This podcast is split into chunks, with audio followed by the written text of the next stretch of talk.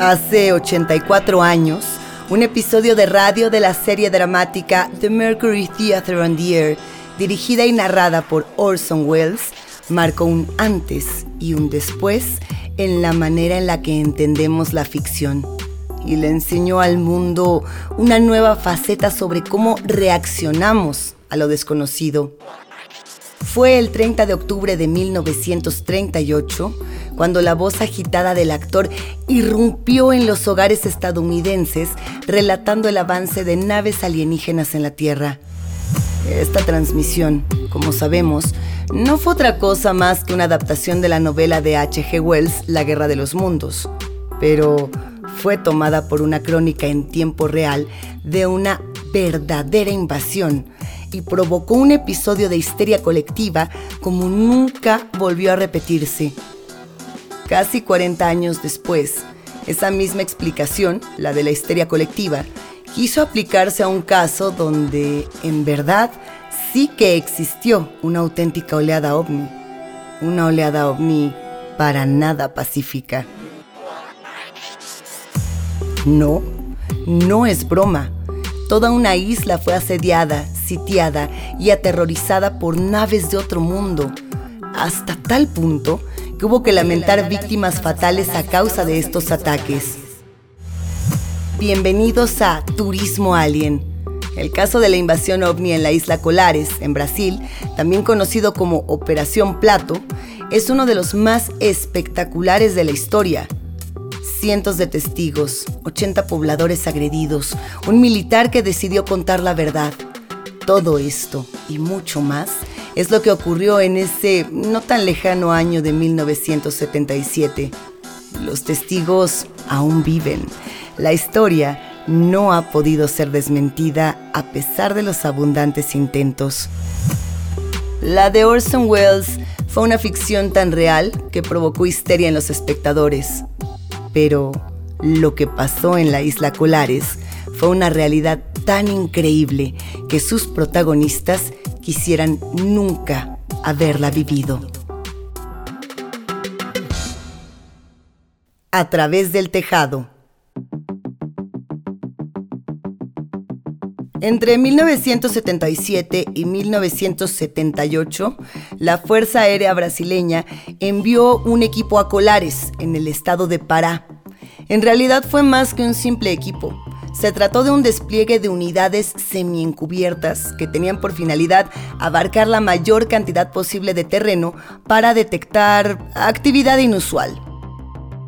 Pasaría un tiempo antes de que la verdadera magnitud y seriedad de ese despliegue fuera de conocimiento público, y sería de la mano de uno de sus principales protagonistas, el entonces capitán Uiranjev Bolívar Soares Nogueira, de Holanda Lima, a quien, a efectos prácticos, llamaremos simplemente Capitán Holanda. Fue el capitán Holanda quien dirigió por órdenes del alto mando del ejército lo que se dio en llamar Operación Platillo. Lo que ocurrió antes y durante la operación sería poco menos que creíble, si no fuera porque buena parte se conoce a través de archivos oficiales desclasificados, y el resto de la historia, la que quedó fuera de la desclasificación, nos llegó directamente de boca del capitán. Comencemos por aclarar que la isla Colares no es una isla tal como la imaginamos. Está separada del continente por el Furo da Laura, que es una franja de agua de menos de un kilómetro y medio en su parte más ancha. Es un segmento que desde Google Maps parece formar parte del territorio continental, hay que hacer zoom para notar que en realidad está separado de este y forma parte de las numerosas islas de la desembocadura atlántica del río Tocantins. Pero comencemos por el principio. Estamos en octubre de 1977, en la mencionada Isla Colares, en el estado de Pará, Brasil. Aquella noche, un hombre llamado Emiliano Campos Oliveira se encontraba en su casa era tarde y hacía más o menos una hora que estaba en su cama dormido.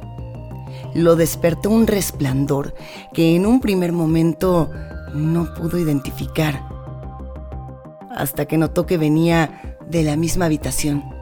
específicamente del techo del cuarto. Pero no era de algo que estuviera cerca del techo, sino que era el techo mismo el que refulgía. Pocos segundos después, notó aterrado dos cosas. Primero, se encontraba completamente inmovilizado. No podía siquiera parpadear. Y segundo, una luz se filtraba desde el exterior. Una luz aún más brillante que lo bañó por completo. Emiliano sufrió quemaduras en la mitad de su cuerpo. La luz desapareció tan repentinamente como había llegado. ¿Qué estaba pasando?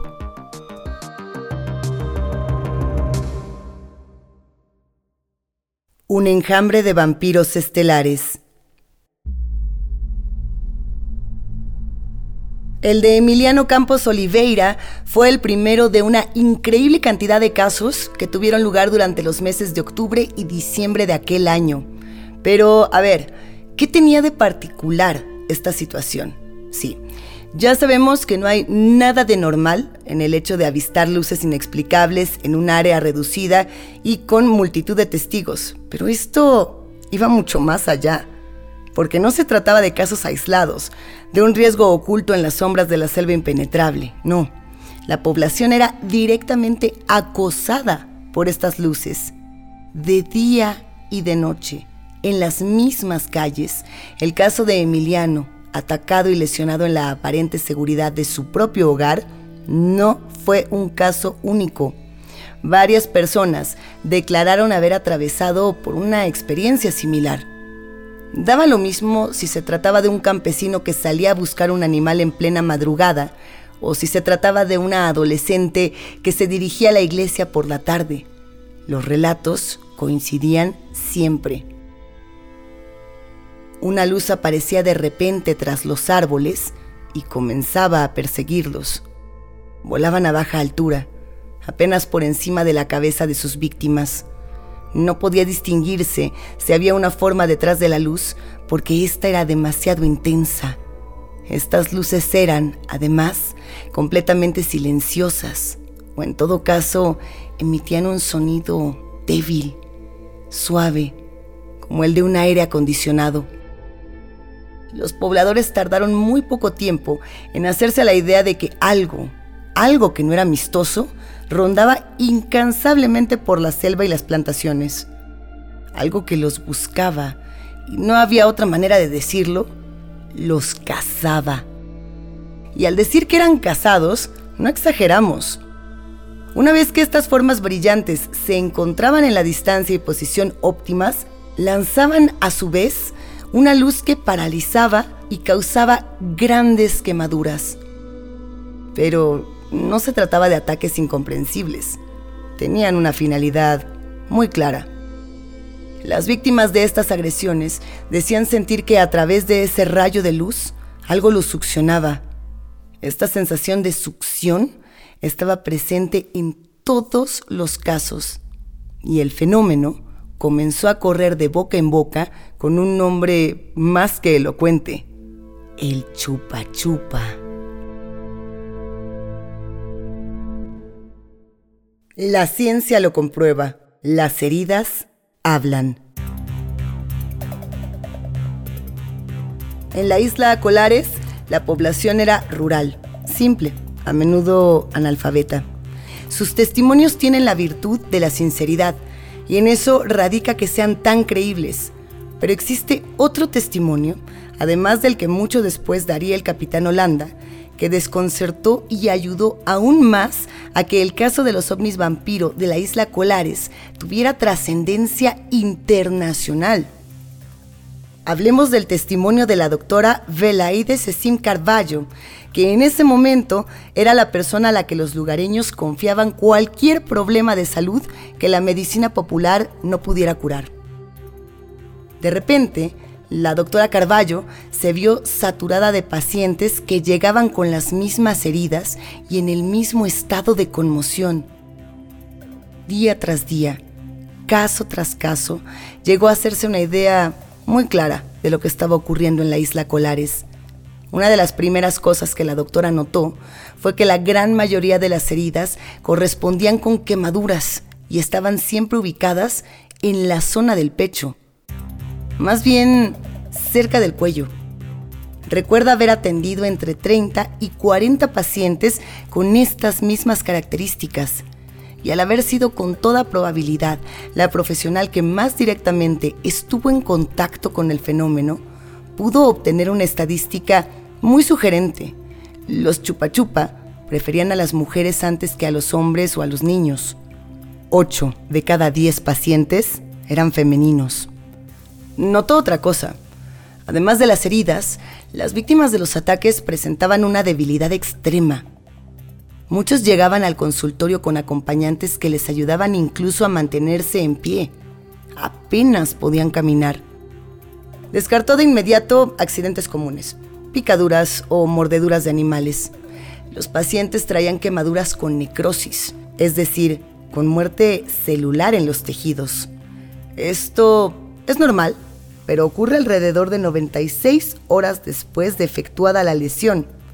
La doctora Carballo atendió a personas que acababan de ser atacadas y la necrosis ya estaba completamente avanzada. ¿Cómo podía ser eso posible? Su curiosidad hizo que se percatara de que dentro de las áreas lesionadas había perforaciones, como de agujas. Ella realizó en las víctimas análisis de sangre rutinarios y los resultados fueron anómalos. Los hemogramas mostraban una fuerte disminución de los eritrocitos y hemoglobina. Eran claros casos de anemia. Algo les había drenado la sangre a estas personas, o bien una gran cantidad de alguno de sus componentes. Pero, ¿cómo? Y más impactante aún, ¿con qué propósito?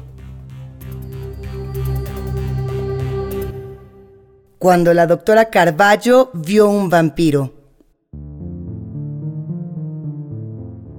Lo que los pacientes de la doctora relataban chocaba con todo lo que ella sabía sobre la naturaleza pero no sabía cómo encajar lo que había visto con sus propios ojos si no tomaba por cierto lo que las víctimas decían haberle experimentado.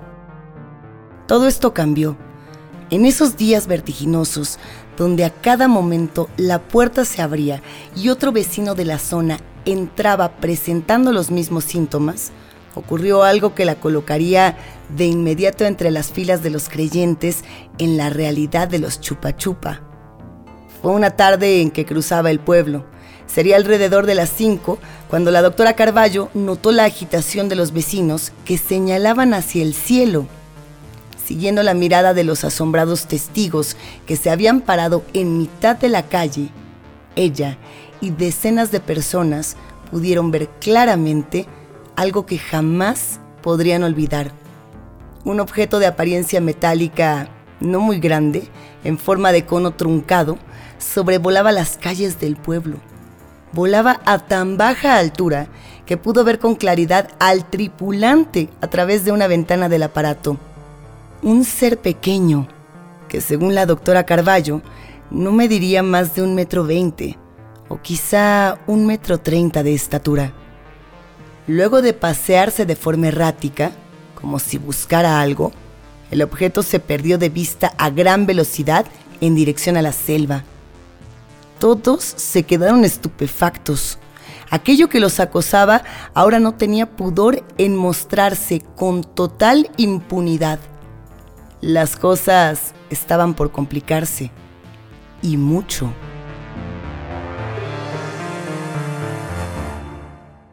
Una desclasificación a medias. El asunto no podía ser ignorado por más tiempo. La Fuerza Aérea, presionada por los rumores que se esparcían más allá de Colares y por el pánico de los habitantes de la región, se vio obligada a intervenir.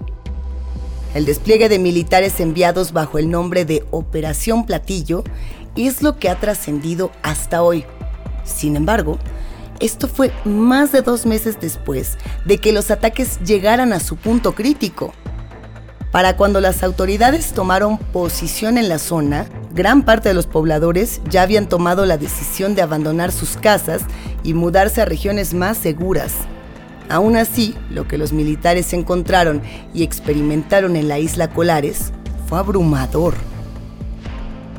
En mayo de 2004 hubo una reunión entre generales de alto rango de la Fuerza Aérea Brasileña y varios ufólogos, liderados por Ademar Jevaerd. Allí los militares hicieron entrega de algunos archivos recopilados durante el transcurso de la Operación Platillo. Fue una parte sustancial de los archivos desclasificados, pero solo eso, una parte. Fue mucho más lo que se mantuvo en poder de la Armada, y de hecho, ese material se mantiene clasificado hasta el día de hoy.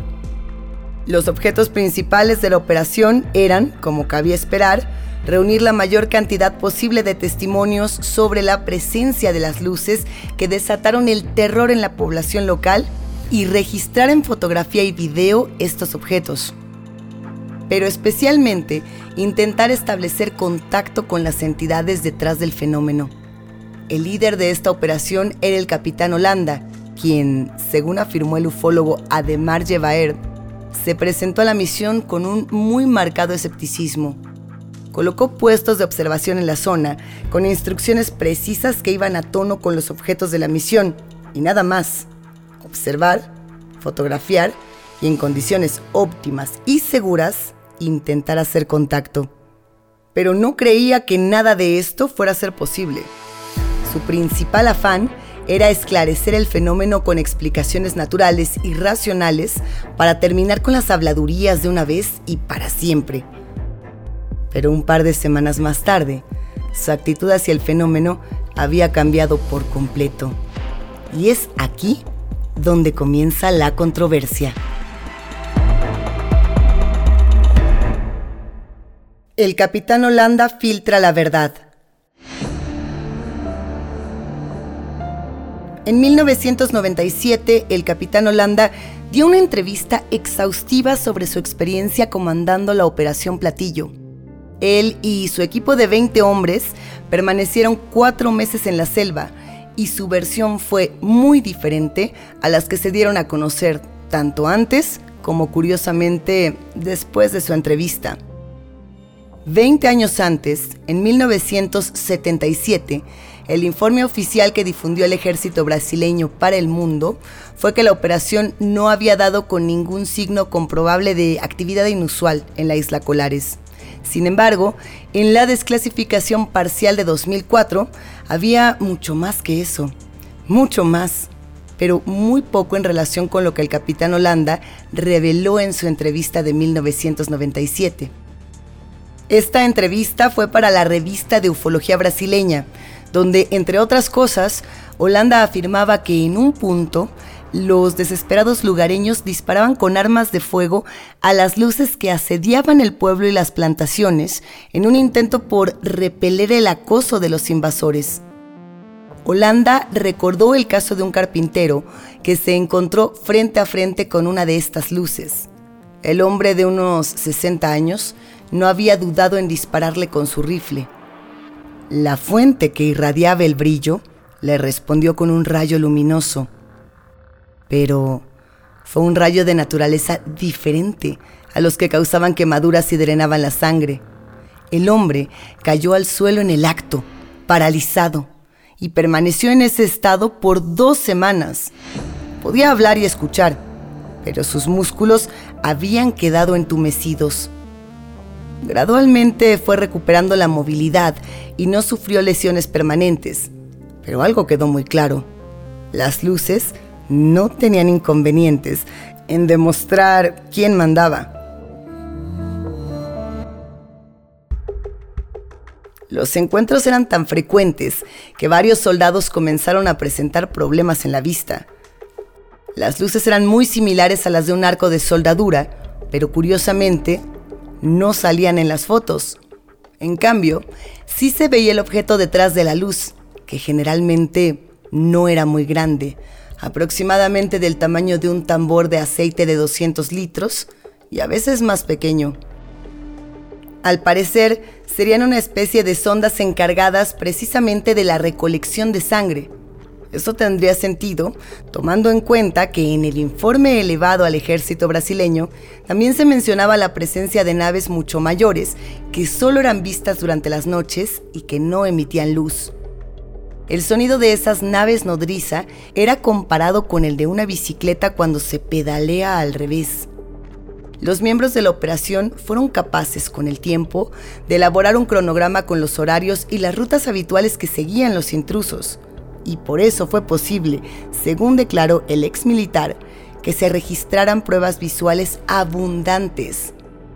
Según dijo, en el informe se adjuntaron 800 fotografías de los chupachupa de Islas Colares.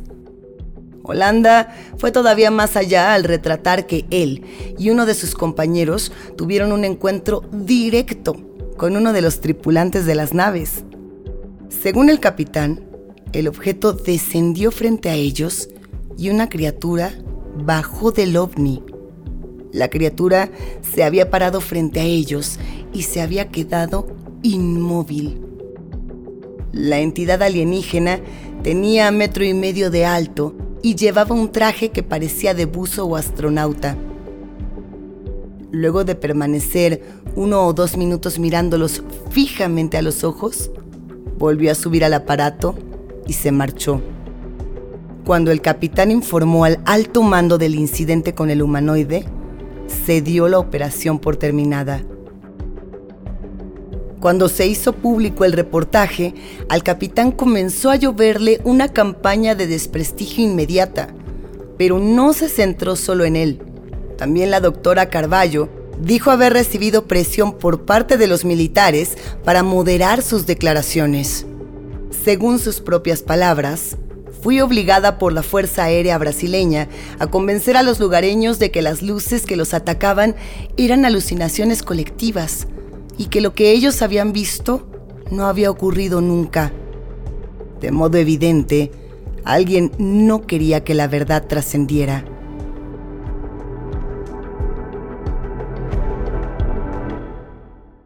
Una película con argumento repetido. El capitán Holanda se había retirado en 1992 con el grado de coronel. Vivía tranquilamente su retiro en Cabo Frío, a 2.500 kilómetros de la ubicación donde dirigió la mítica Operación Platillo. Poco después de su reveladora entrevista, fue hallado muerto en su residencia, ahorcado. Se habló de una fuerte depresión que sufría desde su retiro pero esto fue desmentido por sus familiares y su círculo más cercano.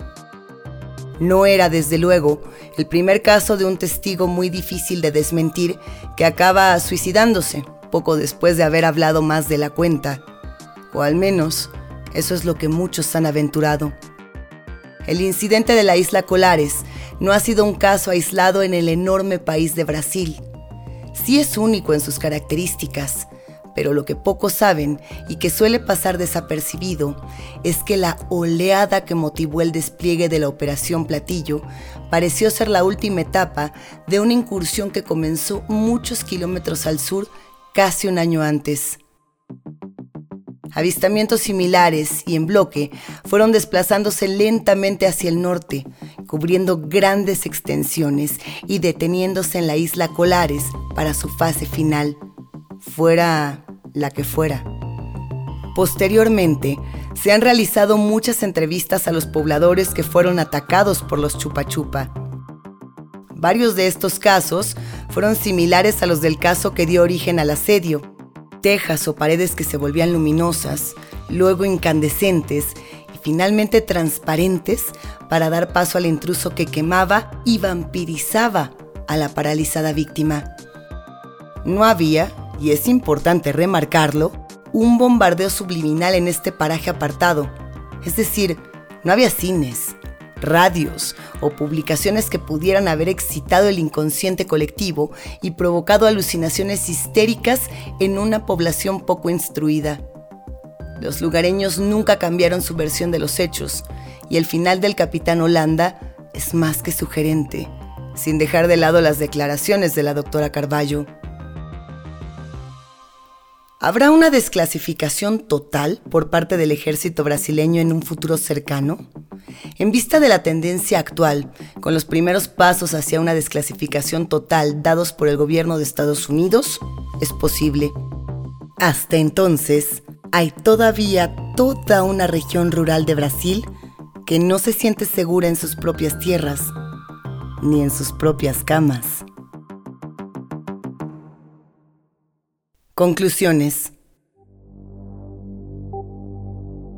Podríamos hablar de encubrimiento, de cómo aún lo más increíble se diluye entre los años y el exceso de información, pero hay un punto que estaríamos dejando de lado, y sería un punto crucial. Cuando la verdad se desmiente una y otra vez, acaba por perder fuerza, pero solo para quienes son espectadores de la discusión para los protagonistas, los que estuvieron en el lugar de los hechos, cara a cara con aquello que se pondrá en duda y se manipulará según el gusto o la conveniencia de terceros? No. Para ellos, esto es mucho más que una anécdota que viene a reforzar la idea de que las conspiraciones existen. Para ellos, la única verdad es la realidad y conviene ponerse en sus zapatos, porque no debemos perder de vista precisamente los hechos. Y los hechos nos hablan de la posibilidad comprobada en la práctica de que estamos mucho más indefensos de lo que pensamos. Vistos desde una perspectiva diferente a la nuestra, somos apenas objetos de estudio. Interesantes, sí, pero también podemos ser descartables, inferiores, reemplazables. El caso de la isla Colares es un ejemplo perfecto de esto. Los techos bajo los que dormimos no son tan seguros como creemos. El concepto elevado que tenemos de nosotros mismos, de nuestra dignidad o nuestros derechos, no son universales. Tal vez por eso, este caso y muchos otros de los que alguna vez hablaremos han sido desmentidos tan enérgicamente a pesar de la enorme cantidad de evidencia en la primera mitad del siglo XX, un hombre excepcional tomó la obra de otro hombre excepcional y nos puso a prueba. Esa emisión de radio de Orson Welles nos confirmó que no estábamos listos para una invasión de otro mundo. El incidente de la isla Colares fue una segunda prueba que tampoco pasamos. El asunto es, si la próxima prueba te toca a ti, ¿qué tan seguro estás de poder pasarla? ¿Qué tan preparados estamos si los seres de las estrellas vienen no como turistas con ganas de saciar su curiosidad, sino como conquistadores agresivos y determinados a sacarnos de nuestra libertad?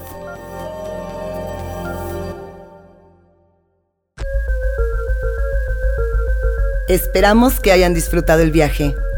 Este ha sido el capítulo que pone final a la primera temporada de Turismo Alien. Sin embargo, estén atentos. Ya les llegarán novedades de nosotros. Turismo Alien es un podcast original de Posta, realizado en colaboración con Guion Tube. Guión Esteban Dilo, Matías Oniria y Franco Vega. Producción ejecutiva Luciano Banchero, Diego del Angostino y Juan Manuel Giraldes. Edición Nacho Garteche. Yo soy Luisa Iglesias Arvide. Hasta la próxima.